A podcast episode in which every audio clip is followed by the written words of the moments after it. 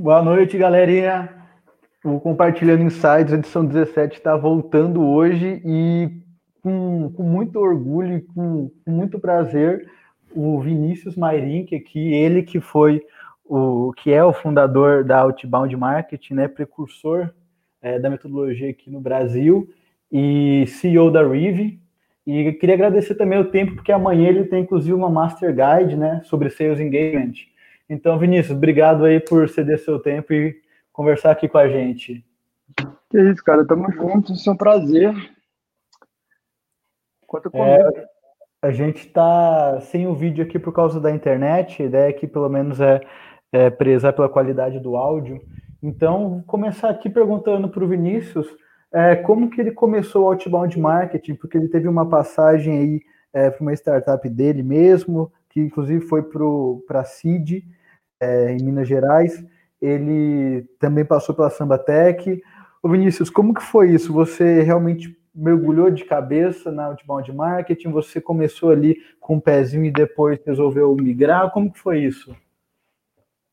Cara, é, é engraçado porque eu, eu acho que eu sempre fui meio direcionado e motivado a, a entender o que eu realmente não queria e descobrir o que eu mais queria ao longo da jornada. Então, eu passei uma boa parte da minha vida, quando eu era muito mais novo, correndo das coisas que eu não gostava. E, assim que eu entrei na faculdade, descobri que eu não curtia muito a faculdade.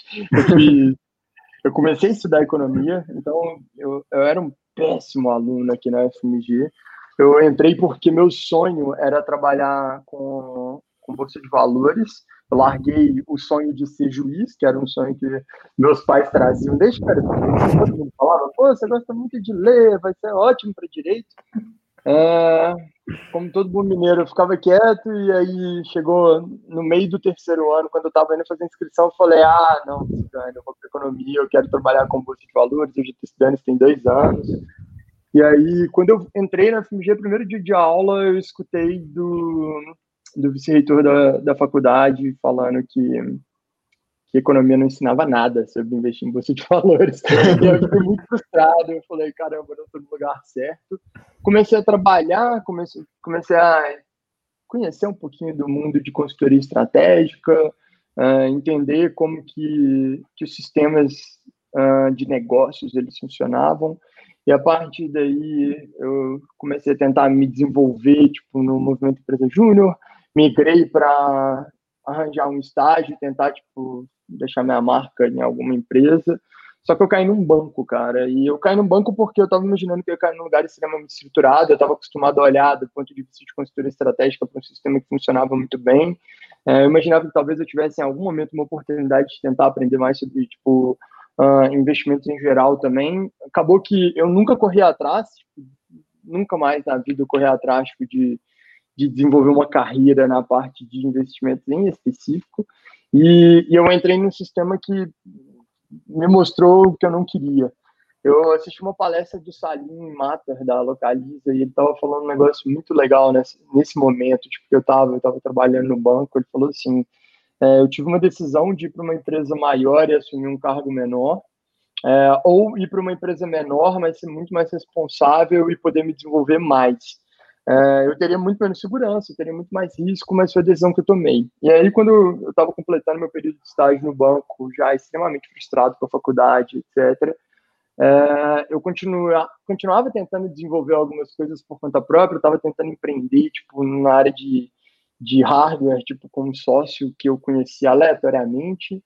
É, eu conheci o Gustavo, Gustavo Caetano lá da Samba. Gustavo me levou para dentro da Samba como quase um consultor externo para implementar os processos de inbound e outbound.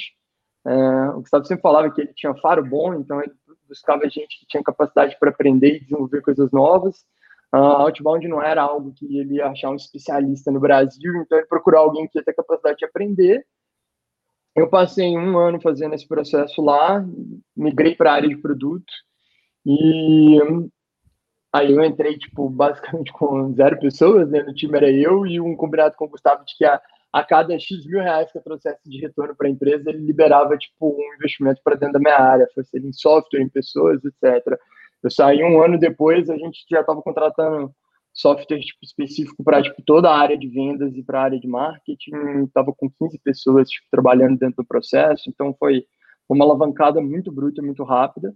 Estava bem feliz, mas eu migrei para o produto porque eu continuava querendo empreender. E aí, em produto, começou a bater saudade de vendas.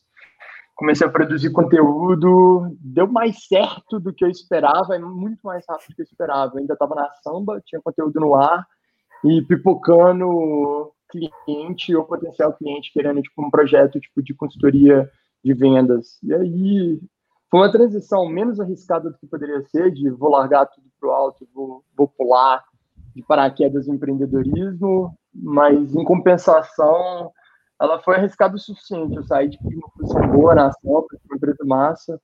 Eu gostava muito de trabalhar com o Gustavo. Eu tinha uma galera muito boa, estava conversando com o Everton Alves, que trabalhava comigo lá, o Miyagi, também é outro cara genial. E, e aí, tipo, nessa época, é, eu tomei a decisão. Falei, não, eu quero ir para o risco, ainda estou novo o suficiente, eu posso fazer isso. Fui para a consultoria e acabou que a gente conseguiu alavancar rápido o suficiente e transformar, tipo, meio que essa operação de serviços no RIV, que é o que a gente é hoje mesmo. Então, dois aninhos de, de, serviço puro, a gente lançou nosso próprio produto, e aí eu, eu realizei meu sonho também de voltar a empreender em produto. Massa demais. É, entrando já em vendas, eu estava vendo o Crack the Sales desse ano e, de verdade, gente, para quem não conhece, é, para quem é dessa área de, de outbound ou está entrando agora, pega o conteúdo da Rive, da Outbound Marketing, que realmente eu, que agora estou trabalhando diretamente com máquina de vendas, é, é praticamente minha bíblia. É, no Crack Sales desse ano, é, vocês destacaram três lições: a importância da personalização dos e-mails, fluxos e cadências, a importância do sales engagement para a otimização dos processos em grande escala e a importância de ter SDRs vendedores bem preparados e capacitados. E a gente está vendo que o outbound ele está se tornando cada vez mais popular. É, no, eu vejo que fora já tem um, um, movimento muito grande, mas aqui no Brasil eu vejo que está crescendo, mas não, não, necessariamente com qualidade, é, mas está é, tá se profissionalizando, não é ainda o, o, o, o, top do top. Como que você vê aí agora essa, essa, as empresas investindo mais e se qualificando mais e tentando se diferenciar para se tornar mais competitivo nesse mercado. Que hoje você abre o seu você olha o você olha o conteúdo do e-mail, o mesmo assunto, eu pelo menos que sou da área, eu consigo ver que aquilo é um outbound, sem precisar ler o conteúdo assim. É, como que você, o que, que você enxerga aí de tendência futura, de diferenciação é, em relação a isso? Pô, Fernando, ótima pergunta, cara, porque eu sendo bem sincero contigo, é, quando eu comecei, eu passei, acho que pelo ciclo que muita gente está passando. É, há quase 10 anos atrás, eu estava na Samba Lenha no Receita Previsível. Assim que o Gustavo me chamou para trabalhar, ele mandou um webinar do Aaron Russ que tinha, que ele ficava uma hora e meia tentando explicar o, o todo o conceito do livro um, como um todo. Eu até algumas páginas de como que eu pensava em aplicar isso na Samba. Eu nem tinha entrado ainda, foi um dia antes de eu começar lá. É, eu comprei o livro na Amazon, quando ele chegou eu devorei e eu falei, cara, eu vou implementar tudo isso daqui. Mas eu lembro que a primeira coisa que eu falei com o Gustavo, falei assim, Gustavo, eu só não entendi uma coisa, cara. Ele me contou um modelo muito perfeito de como que ele conseguiu fazer esse processo todo. Ele só não me contou como que ele arranjou lead, velho, para colocar dentro desse funil, sabe? O funil dele é maravilhoso, velho. Mas da onde que ele tirou esses caras? Porque não tem muita explicação. Nos Estados Unidos, a galera tá muito acostumada a ter um, um ecossistema de dados muito mais disponível e muito mais amplo, mais numeroso do que a gente tem aqui dentro do Brasil. Então, é mais fácil para eles comprar listas de leads qualificadas. No Brasil, a gente tipo, precisa ainda tipo dar uma limpada, isso gera uma ineficiênciazinha, tipo uh, a nível de inteligência, tipo comercial, mas ao mesmo tempo é necessário para a gente fazer com qualidade o processo. É, assim como nos Estados Unidos a galera testou Predictable Revenue durante alguns anos e todo mundo percebeu que não era a única solução plausível para outbound, apesar dele trazer, tipo, acho que o principal conceito do que eles chamam de outbound 2.0, que é a segmentação entre hunters e closers, você ter o SDR e ter o account executive separados, é, apesar do Aaron Ross e a Mary Lou Tyler trazerem isso, ainda assim, é, eu prefiro, tipo, pra caramba ler o Predictable Prospecting. E aí, quando você vai entrar, que é, é da própria Mary Lou Tyler, que é coautora do Predictable Revenue, eu acho um livro muito mais técnico e com muito mais capacidade de direcionar e de dar uma visão do qual, qual que é o futuro de vendas, em especial de outbound. Quando eu comecei, eu estava tipo, tentando fazer com o máximo de volume possível, o máximo de automação possível, porque, de novo, eu tinha um pouco de investimento, eu tinha que retornar valor para dentro da empresa. É, o engraçado é que em um ano eu terminei com 15 pessoas no meu time, cara. Isso há nove anos atrás. De lá para cá, a gente desenvolveu ferramentas que tentam reduzir o número de pessoas que você coloca dentro do seu time, ao invés de tipo, aumentar o valor que você gera através do seu processo, sabe? E, e aí a gente está tipo, tá cada vez mais olhando tipo, para um mercado, e uma parcela dos Estados Unidos já sabe disso, porque os caras têm tipo, algumas partes legais mais complexas, então, a nível de lei, eles têm uma complexidade maior de como prospectar em diferentes estados, em diferentes regiões dos Estados Unidos, etc. É... Isso por quê? Por causa da LGPD de lá ou algum outro motivo? Então, eles sempre tiveram tipo, esse nível de preocupação, né? Os caras têm uma discussão sobre NSA, o Patriot Act, tipo, há muito tempo, o quanto que tipo, você pode ter acesso a nível de governo, a nível de empresa. Eles já têm uma maturidade muito maior jurídica sobre isso. O LGPD aqui no Brasil está vindo tipo, muito mais como um reflexo do GDPR, que por sua vez é um reflexo muito claro tipo, de, de como que a Europa está tentando restringir tipo, esse cuidado que eles tipo, não tinham. É, o problema é que, como a gente puxou o pêndulo muito para o lado de cá, que é de tipo, as empresas aproveitarem de qualquer maneira os contatos, agora, tipo, o que o governo está fazendo é entrando de babá e resolvendo tudo isso, entendeu? É, nos Estados Unidos, a galera já tinha uma noção de tipo, um limite para esse passado e eles têm tipo, um nível de flexibilidade maior é, de como que eles trabalham com isso. Uh, o ecossistema dos caras ele é mais maduro a nível de vendas, ele é mais sofisticado a nível de vendas, e não é à toa que a gente continua falando que a gente ainda está alguns anos atrás do que, que eles estão fazendo. Então, se você quiser ser oráculo no Brasil sobre vendas, você não precisa ir muito longe, não. Vai lá dentro do sistema americano, olha mais ou menos como as coisas funcionam, tenta adaptar isso para o modelo cultural brasileiro e voá-la. Você vai acertar em 90, 80, 70% dos casos. E, e, e, o que eu vi lá atrás, e que eu acho que muita gente que está começando a fazer outbound, está começando a entender mais de outbound agora, é, e graças a Deus a gente está vendo esse movimento forte do mercado e isso está ficando se tornando cada vez mais tangível, é justamente que a qualidade do processo de vendas ela não pode sofrer em prol da quantidade. Boa parte das empresas tomaram decisões de eu vou tipo prospectar todo mundo uh, ao mesmo tempo porque eu posso vender mais e esqueceram tipo, que existe um conceito por trás disso que é, beleza, você está tipo, tendo a oportunidade de falar com todo mundo, mas existe uma métrica negativa, que é o quanto que você converte e o quanto que você nunca mais vai converter, sabe? Uh, a, cada vez que você pega 100% do seu mercado e tenta bombardear ele com um tanto de e-mail pouquíssimo personalizados, com um tanto de tipo ligações onde tipo a pessoa que fala com o teu potencial cliente, ela não é capacitada da maneira correta, ela só está seguindo um roteiro padrão, Cada vez que você faz isso, você passa uma má impressão para uma parcela do mercado. Então, de 100% do mercado, talvez você vai converter 1%.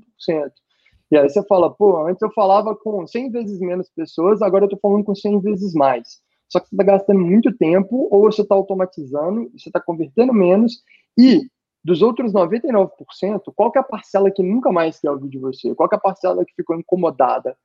O, o que o LGPD, GDPR, etc., estão fazendo é devolvendo poder para o comprador, sabe? Hoje em dia, se tem alguém que fica te mandando spam, você consegue mandar ele para tua caixa de spam. É, é basicamente o, poder do teu e-mail. Funciona 100%? Não funciona. Tem uma galera que gera domínio novo, tem uma galera que fica retomando lista, tem muita gente que tipo fica fazendo exploits, então tipo, tenta explorar caminhos e atalhos ao longo do caminho. O mesmo vale para o telefonema é, usa tipo discador automático com diferentes números de origem e vai, vai fazendo, vai fazendo. Nesse nível, a gente vai ter que parar de fazer, de qualquer maneira, um processo sem qualidade, Fernando. E, e aí, é, acho que esse é o, é o principal ponto de ensinamento que hoje em dia a gente quer garantir que os nossos clientes eles tipo, entendam. Nos Estados Unidos a gente está vendo a Sales Loft Outreach falando sobre volume, os caras falando sobre excesso de volume, há pelo menos três anos. Aqui no Brasil, a gente está falando praticamente sozinho sobre isso. você tem player de mercado que está falando sobre automatizar e disparar e-mail para todo mundo, você tem player de mercado falando sobre colocar o máximo de gente possível seguindo um processo extremamente roteirizado. E aí, na hora que você vai falar de qualidade de vendas, todo mundo fala: não, não, não, não. Na prospecção, você faz é com volume. E não, você não faz com volume, você faz com qualidade. Você pode ter volume, mas você não pode abrir mão da qualidade. É, esse era um dos pontos que eu acho que a samba era muito boa para tipo, ser um lugar de aprendizado e, e provavelmente impulsionou bastante assim, o meu aprendizado, porque a gente trabalhava com empresas muito boas e que estavam tipo numa fronteira de tecnologia ou de inovação muito alta. É, o Gustavo tinha contato tipo, direto com algumas empresas tipo consistentemente. Então, se eu estivesse fazendo bobeira tipo, dentro do meu processo, alguém reclamava para ele.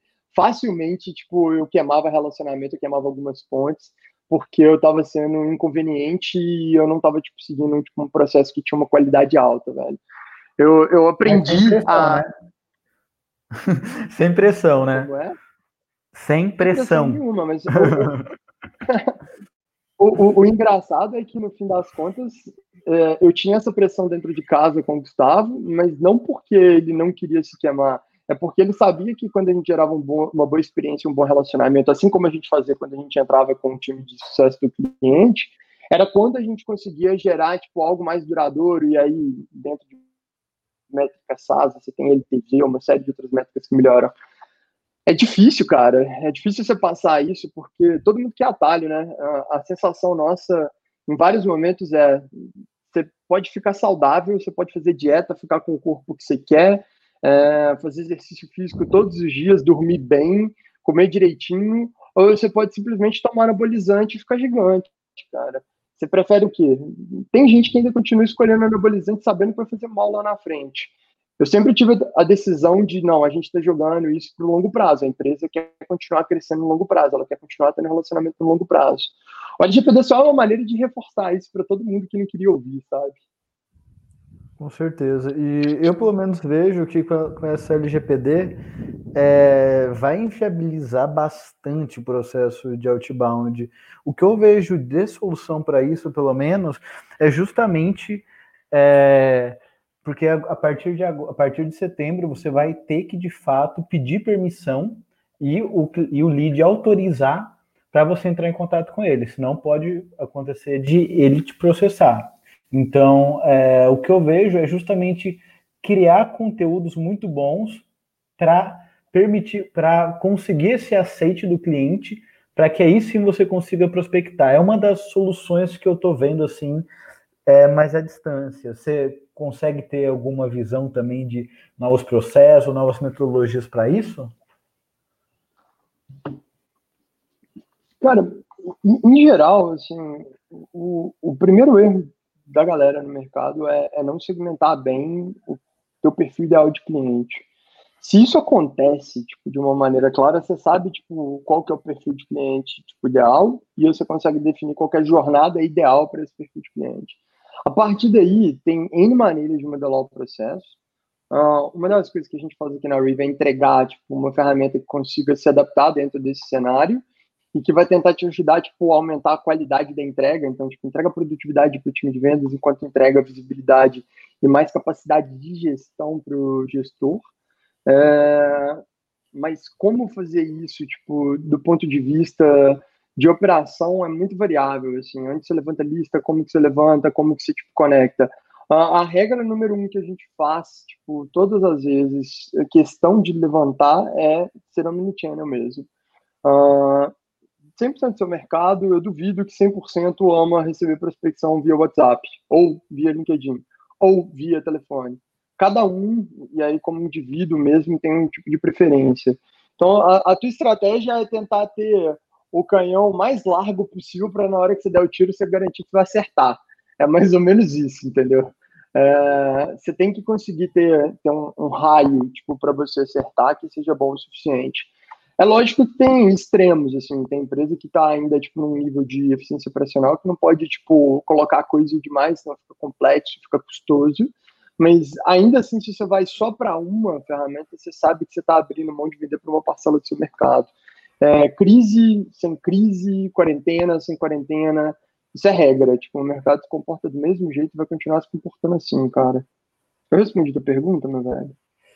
Era, eu tava, tava focando mais no caso da LGPD, porque é uma coisa que, tá, que não vai ser agora, a gente está falando daqui um ano, mas que é, as empresas que têm como foco o outbound, eu acredito pelo menos, e você tem mais é, você tem mais experiência que muito mais experiência que eu, uma referência na área. A minha questão era mais voltada para e aí, e quando não puder mais prospectar, e quando você não puder entrar em contato, mesmo que se for o, um perfil ideal de cliente, como que você vai fazer isso?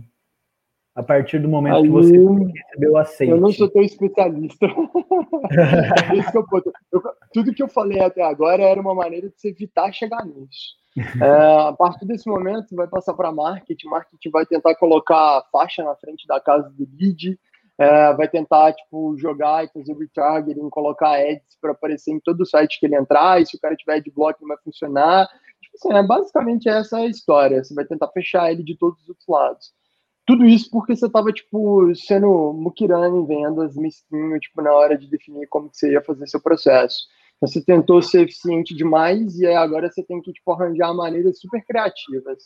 Elas tendem a ser menos escaláveis do que se você, se você definir um processo repetível com qualidade. Elas tendem a ser bem menos escaláveis. É...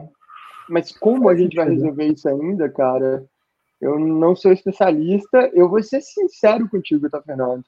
Eu acho que o vendedor vai perder muita força se ele tipo deixar isso acontecer porque vai surgir tipo alguma solução que vai tentar resolver isso melhor e que não vai colocar na mão de vendas. Não é vendas que já reclama que tem coisa demais para fazer e a gente está tentando automatizar. Então a gente vai ter que criar uma solução do zero. Eu, particularmente, olhando do ponto de vista de sobrevivência de mercado, eu não acho que vendas está indo em direção ao precipício, mas eu acho que tem muita gente brincando de ir em direção ao precipício sem saber quando ele vai chegar. Então, quem está sendo automatizado quem está tipo enviando e-mail em escala, quem está brincando de seguir roteiro, saiba que daqui a pouco tem uma tecnologia que faz isso melhor do que você, velho.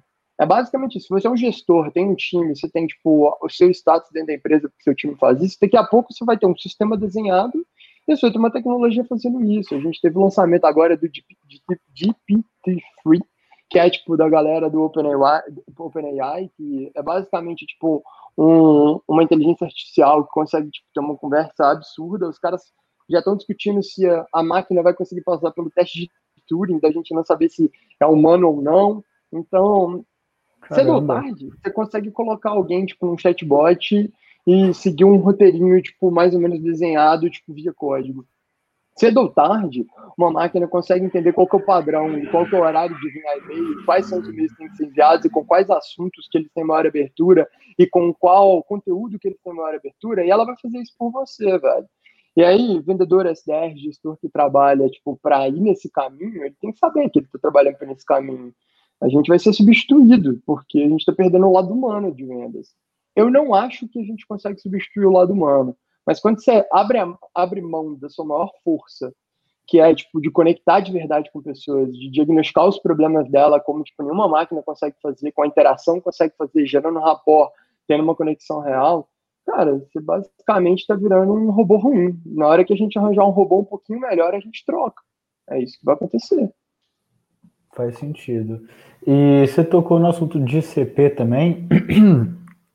Para quem não está familiarizado, é o perfil ideal de cliente. Então, quem que é o seu foco na hora de, de prospectar um cliente? Qual é o perfil dele que, que vai ter maior é, aceitação do seu produto? É, levando em consideração um caso de um produto novo dentro de uma empresa ou serviço mesmo, é, o que, que você acha que faz mais sentido? É, pegar o, o, o, tentar encontrar um, um perfil ideal de cliente é, com uma bazuca de canhão, com, com, um canhão, né? Ou você acha mais fácil é, que nem que nem quem tinha falado do o Thiago do Growth Machine, é, Thiago Reis do Growth Machine tinha falado de é, entrar em contato com vários clientes que possuem essa dor, tentar entender quem é de fato precisa para depois criar a máquina de vendas. O que, que você acha que faz mais sentido? Então, geralmente você tenta desenhar um padrão, né? Então você tenta tipo definir qual que é o, o padrão mais claro. Ah, assim, é muito contextual. É, se você for seguir o que está escrito no livro que VC segue, que alguns empreendedores seguem e que faz todo sentido, é se você não sabe se sua ideia está validada, você tem que validar. Então, a lógica do Product Market Fit ela é justamente tipo você validando se o seu produto tem um mercado para ele. Então tem fit com o mercado. E isso significa que tem uma interação, é você entrega o produto, o mercado recebe o valor e te entrega o dinheiro de volta. É só isso que está acontecendo. Se você não sabe qual é o mercado para o qual você está vendendo e sabe qual é o seu produto, você tem que encontrar o um mercado. Se você ainda não sabe se seu produto resolve um problema para um determinado mercado, você tem que ir nesse mercado validar. É, a regra, quando você vai ler tipo, sobre startup, etc., quando fala de get out of the building e tudo mais, é de você entregar para quem você acredita que tem tipo, necessidade ou diagnosticar essa necessidade tipo, em um determinado perfil e tentar tipo, fazer a entrega tipo, para eles. É, tem, tem umas regrinhas bobas tipo, que nem todo mundo segue, não é necessário seguir, mas geralmente você tipo, faz uma troca tipo, com valor, então você tipo, recebe dinheiro de volta, porque testar coisa de graça, muita empresa testa, mas se ela está disposta a pagar por aquilo, significa que provavelmente você vai conseguir encontrar product market fit real, é, nem que seja só pela promessa de ter tipo, uma entrega, é, e aí vai tendo tipo, outros caminhos. O, o que o, o, o fala lá na Growth Machine é o que está no livro, cara, faz todo sentido. É, eu vou te falar que todo mundo faz o que está no livro? Não, de, de repente, você pega um empreendedor que tem uma história tipo, meteórica, esse cara era especialista no mercado dele, ele já entendia que a solução dele já tinha um fit tipo, natural, e ele estava tentando expandir o escopo. Então, tipo assim, olha, eu vejo empresas do setor, tipo, sei lá, farmacêutico que tem esse problema, mas eu imagino que tipo, vai ter um escopo maior de indústrias que vão ter esse mesmo problema. Então a gente começa a construir um canhão gigantesco, porque ele já tem ali tipo, uma fundação sólida que é saber que pelo menos para as empresas farmacêuticas ele vai vender. Nesses casos, você já sabe disso, uh, você começa já a segmentar teu time, verticalizar. Então, coloca uma galera num pod, num squad para vender para empresas farmacêuticas específicas e testa tipo outros. Mas no geral, no geral, você tipo não precisa tomar a decisão entre um e outro. Uh, quer dizer, você precisa tomar, mas você não precisa tipo falar que uma está certa e outra está errada. Uh, tem empresas igual a Resultados Digitais aqui no Brasil que, apesar de entender que tipo, existia um perfil muito claro é, que estava comprando deles, eles estavam vendendo para todo mundo, porque todo mundo estava querendo implementar inbound. Uh, eles fizeram o inverso, ao invés de eles tipo, brincarem de tipo, definir qual era o melhor mercado deles, eles estavam vendendo para quem comprava e eles estavam cortando os piores mercados ao longo do caminho.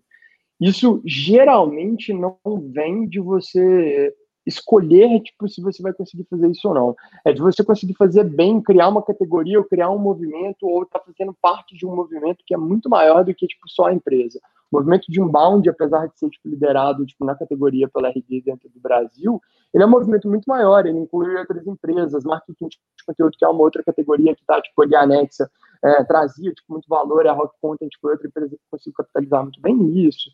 Então, se o movimento ele é grande o suficiente, você pode construir um canhão e depois só ir removendo as partes. A, a tristeza é que boa parte das empresas não tem isso, né? É, quase todo mundo realmente precisa começar definindo tipo, um pilar, trabalhando em cima dele e sendo eficiente em cima dele, senão você perde eficiência demais. E aí, se, se você tem um perfil de cliente ideal, você ainda não sabe que ele existe, mas você está vendendo ocasionalmente para ele, vamos supor que de cada 10 clientes, dois entram com o perfil de cliente ideal. Os outros oito você ou vai jogar dinheiro fora, você vai ganhar muito menos dinheiro do que você poderia ganhar. E aí sua métrica fica pior. Se você quiser levantar um funding, você não vai conseguir levantar tanto dinheiro. Se você não quiser e quiser sobreviver bootstrapped, você vai ter uma margem de lucro menor e você consegue reinvestir menos. Então, pela lógica de business, vai muito de você estar tá aproveitando um movimento muito grande e, e aí ser um locus externo da tomada de decisão. Uh, e aí você pode construir esse canhão gigantesco, ou você tem confiança de que esse movimento vai virar assim, em parte, o que a gente fez como Reason foi isso. A gente sempre soube que existia tipo, um perfil específico que vai valorizar muito mais uh, um processo de vendas com qualidade, que são as empresas que já precisam ter esse relacionamento com o cliente, já tipo, estão estabelecidas no mercado, têm um nível de competitividade alto. É, para quem não tem competidor, é muito fácil vender de qualquer jeito. É basicamente monopólio, todo mundo tem comprador ser. Então, é, é basicamente encontrar o seu cliente que vai escoar. Não precisa necessariamente da venda. Mas para quem tem que educar, para quem tem que demonstrar diferencial, para quem quer fazer venda com qualidade, tipo, gerar relacionamento para ter ganho de longo prazo, beleza, vai precisar de uma ferramenta como a nossa, vai precisar de um processo, uma metodologia igual ao que a gente ensina. Ainda assim, o movimento ele é muito grande, toda empresa vende. É, e quase toda empresa está nesse cenário. Então a gente escolheu desde o início, ao invés da gente tipo, colocar, fincar a bandeira em uma, uma região do mercado, a gente escolheu construir um canhão grande o suficiente. Outbound tipo, nunca teve um foco específico, a gente tinha focos sazonais, então a gente trabalhava determinada indústria aqui, determinada indústria ali, determinado setor agora, determinado tamanho de empresa. Então a gente sempre teve essa variação e foi entendendo, tipo, através das métricas, o que a gente deveria trabalhar mais ou menos. Hoje a gente já tem uma definição bem clara, tipo, de segmentação de tamanho de conta no time, com pods específicos, mas a gente foi aprendendo, removendo algumas categorias do jogo e construindo, tipo, essa máquina. Então, hoje a nossa máquina de inbound ela é grande o suficiente para permitir também que essas coisas aconteçam. A nossa máquina de outbound ela é azeitada o suficiente também para ajudar com que essas coisas aconteçam. Mas tinha um, um movimento todo acontecendo no mercado americano e foi uma aposta. Era uma aposta de que o movimento de outbound ele ia chegar no Brasil e ia ser grande também. Então a gente estava esperando essa categoria crescendo, que é o que a gente vê agora acontecendo e florescendo cada vez mais. Né? Sim. E você falou da Rive e, e, pelo menos pelo, pelo que passa, é, os conteúdos, os vídeos, os textos do blog, é, parece que é uma cultura muito forte, sabe? É, eu queria conversa, perguntar para ti é, como que é a cultura lá dentro e como que funciona também, até entrando um pouco no, no The Sales Acceleration Formula, né, do, do Roberge, se, se é aquele modelo também baseado em dados ou vocês você falou do Gustavo Caetano, né, que é, no olhômetro que ele bateu e falou, ah, esse cara ele sabe aprender, vou colocar ele aqui. Como que funciona isso aí? Como que você encara esse desafio de construir uma, uma cultura forte? Nossa, essa pergunta é complexa. Eu, eu, eu vou tentar responder ela em parte, se possível. É, eu, eu, vou começar pela parte de a gente ser, ser bem metrificado ou não para contratação e para cultura. A gente é péssimo nisso. É, é muito olhômetro, muito feeling. É, é difícil porque no mercado de vendas, em especial quando você está trazendo tipo um conceito novo, você não contrata por experiência prévia dentro da área, né? Então você tem que fazer basicamente uma análise situacional de cada pessoa. Uh, tem gente aqui dentro que já fez gastronomia, que já fez literatura, engenharia química, engenharia de produção, economia também, direito. Uh, aí tem a galera de administração, tem a galera tipo que está em uma área específica, mas tem muita gente que, que tem um, um histórico que seria fora da caixa, se a gente fosse falar assim. O Roberto fala um pouquinho disso no, no Sales Acceleration Formula, como que ele tentava julgar a partir de tipo, alguns princípios, mas é muito mais fácil fazer isso quando você está falando só de um time de um time de vendas. É, a gente especificamente, tipo, nem para vendas faz isso. É, hoje nosso time tem tem um planozinho de carreira tipo mais ou menos definido. Quase todo mundo que entra no time de vendas entra ainda em sales development e pode se desenvolver indo para outra área, continuando em sales development ou indo para tipo account executive. É, é, muito comum que a gente trabalhe tipo, com esse desenvolvimento dentro de casa, mas acho que culturalmente tipo, uma das nossas maiores marcas é tipo assim, a gente sempre quis ser bom em tipo, pessoas. Então, tem, tem umas partes ali que a gente segue um pouquinho do que o Roberto fala, a gente repete bastante tudo que ele fala sobre tipo, procurar pessoas com inteligência, curiosidade, work ethic, uh, prior success, uh, e coachability. Coachability é um negócio que a gente fala bastante e a gente analisa entrevista, não é tão metrificado, compensação é julgado, tipo assim, é analisado sob esse ponto de vista. O meu problema, tipo, em relação a isso é sempre que eu acho difícil você colocar diferentes pessoas analisando e metrificando, tipo, com base num sistema que, tipo, não é tão claro.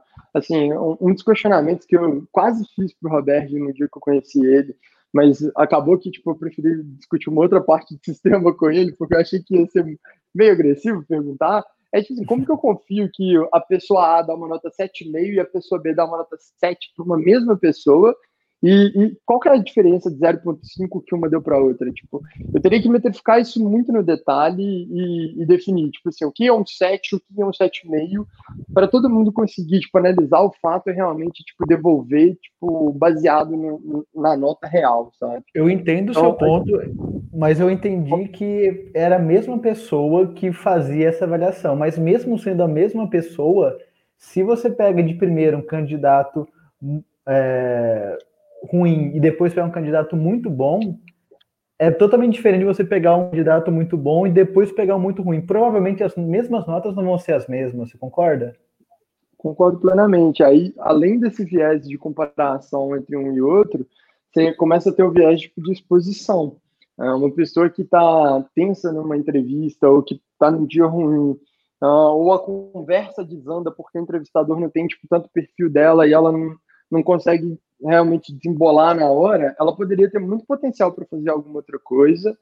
Uh, e aí o olhar 100% analítico, eu particularmente acho que ele joga fora, tipo, desperdiça parte de um talento que a gente traz para dentro de casa. Uh, algumas das pessoas mais doidas e que saem mais do padrão que eu contratei até hoje foram as que mais deram certo aqui do nosso lado. Uh, e, e particularmente quando a gente testou o modelo de metrificar, a gente nunca quis manter com uma pessoa só fazendo essa contratação, porque é pouco escalável, assim. Você pode ter milhares e milhares de funcionários. O Roberto contou a história dele, foi chegando até 30 pessoas e com ele fazendo isso.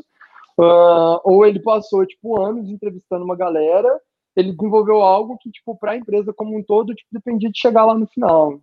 Eu, particularmente, acho que se você não tem isso desde o primeiro contato, esse filtro, você depende de chegar lá no fim para tomar uma decisão, faz sentido em termos tipo, do custo que você tem, de tipo, contratar errado, treinar errado, mas eu ainda quero tipo o, o lado mais humano de, dessa, dessa situação.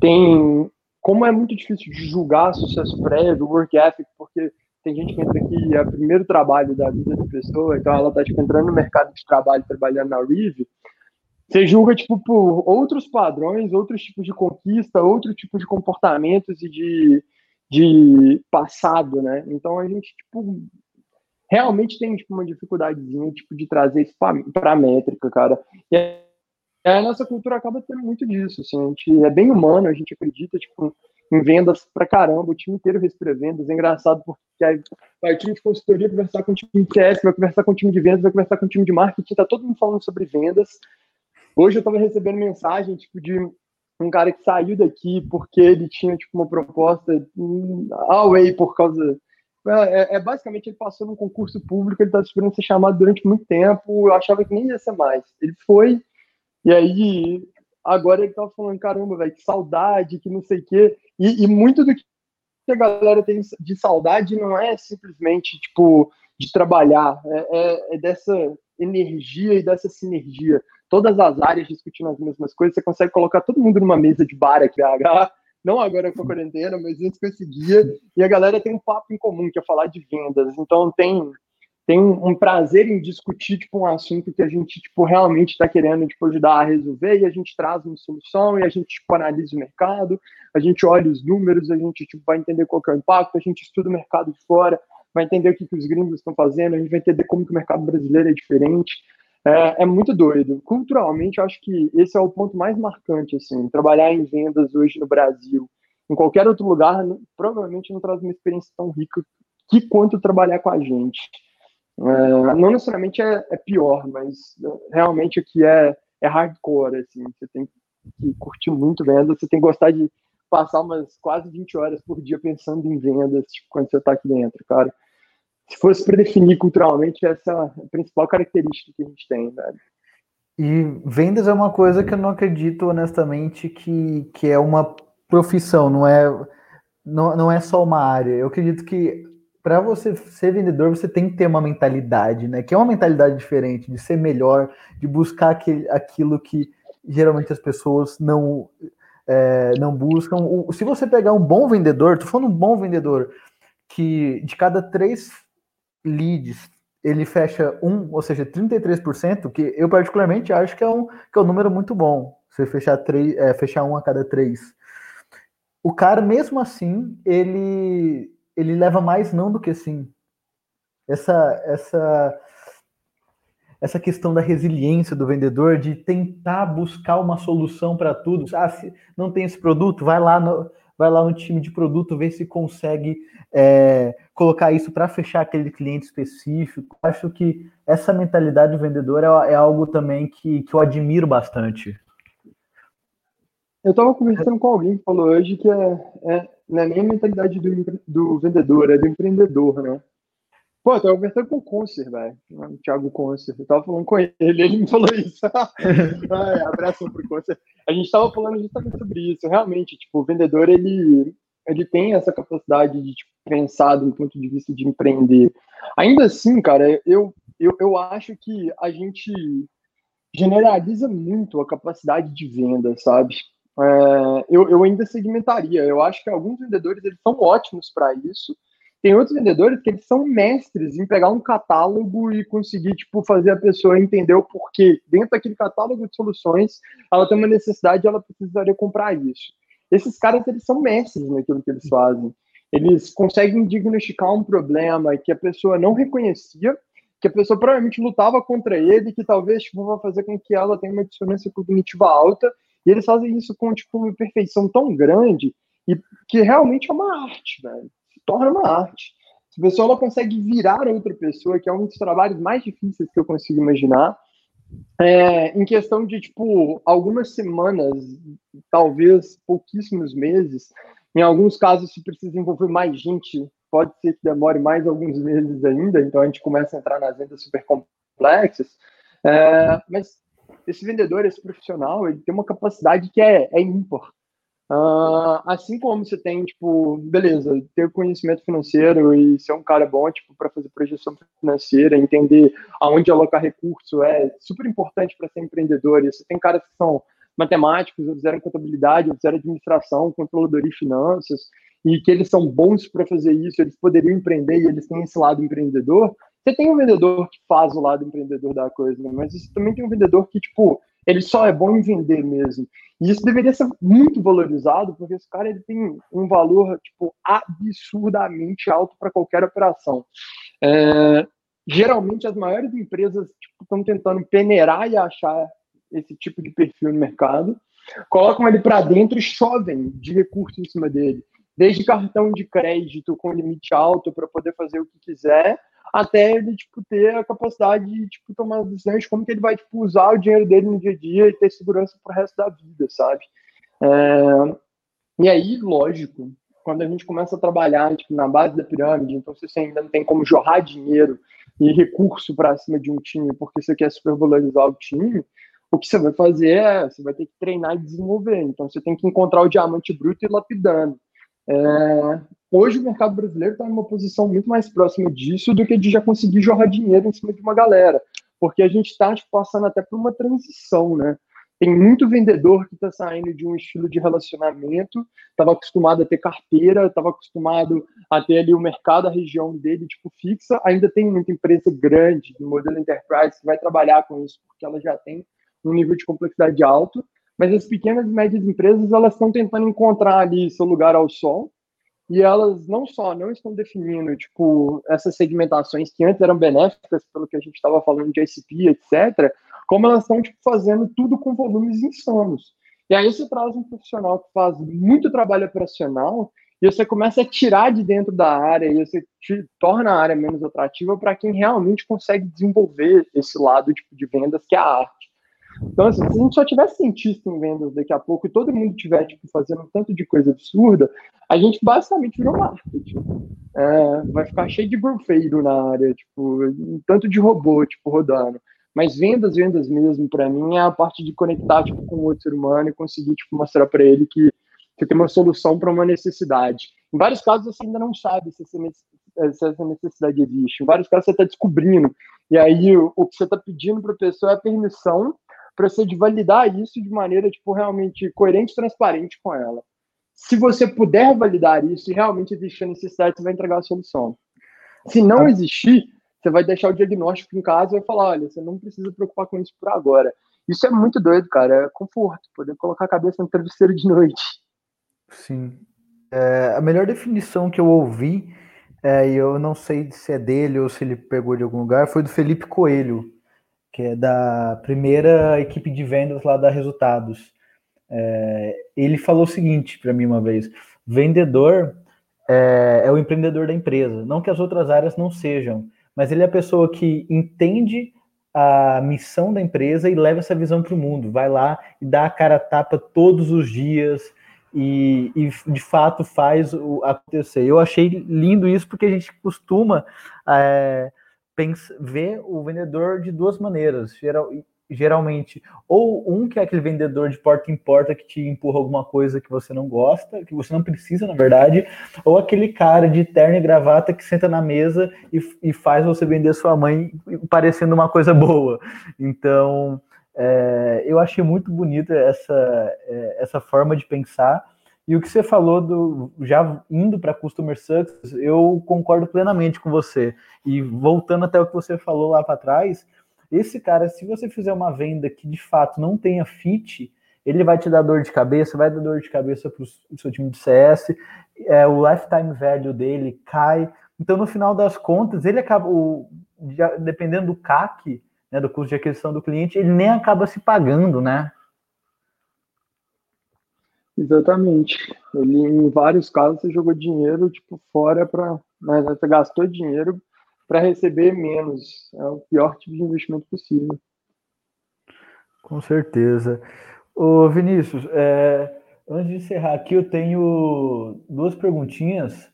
A primeira é de boa, é, em relação a você curtiu o modelo de podcast, do podcast e tal, do, do tipo de conversa, quem que seria uma pessoa que você indicaria para participar? Você falaria, cara, esse cara entende de tal assunto, eu acho que seria legal um bate-papo tem alguma indicação que você fala assim, ah, essa, essa pessoa, se botar para falar, fala mais que eu e dá show? Nossa, cara, aí você me pegou, viu? Assim, de bate-pronto, eu tenho tanto nome na cabeça que eu não sei nem quem que indico, depende do, do tema que você tá querendo, cara. Porra, realmente.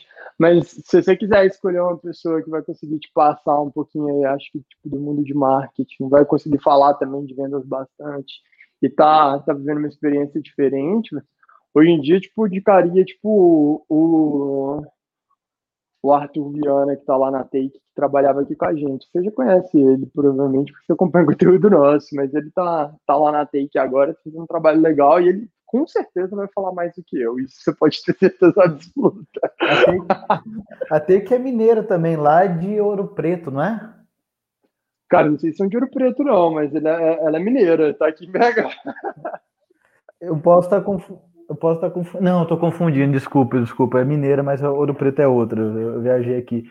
E tem uma pergunta aqui que eu costumo fazer no final de, de, todo, de toda a conversa, que é mais bola na fogueira, sim que é sobre uma pergunta sobre propósito.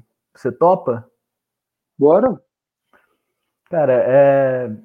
essa pergunta eu ouvi pela primeira vez, pela primeira vez, de uma amiga minha chamada Amanda Lima, e quando ela perguntou, eu falei, cara, eu vou roubar. Vou roubar essa pergunta que eu gostei demais. É, é sobre propósito, né? Então, ela pede para é, você se apresentar sem falar o seu nome, a sua idade, onde você mora, o que você faz e onde você estudou. Só isso? Só isso. É se apresentar sem falar seu nome, sua idade, onde você mora, o que você faz, onde você estudou.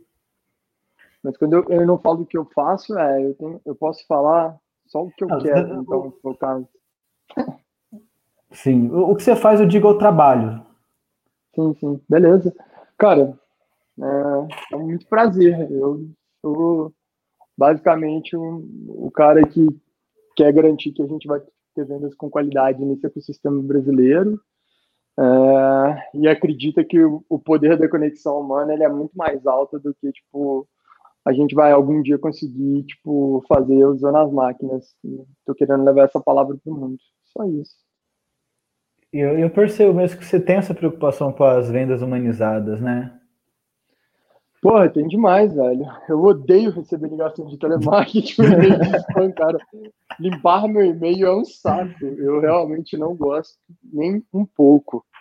Então, eu, eu me coloco no, no cenário de todo mundo que está passando por isso e gostaria de não ser uma das pessoas que incentiva esse tipo de comportamento. Boa, boa. Vinícius, mais uma vez, muito obrigado aí pela participação. Realmente é fantástico. Gostei muito desse, desse bate-papo, viu? Muito obrigado. Que isso, meu cara. Eu que agradeço pelo convite. Valeu, galera. Espero que tenham curtido mesmo, velho.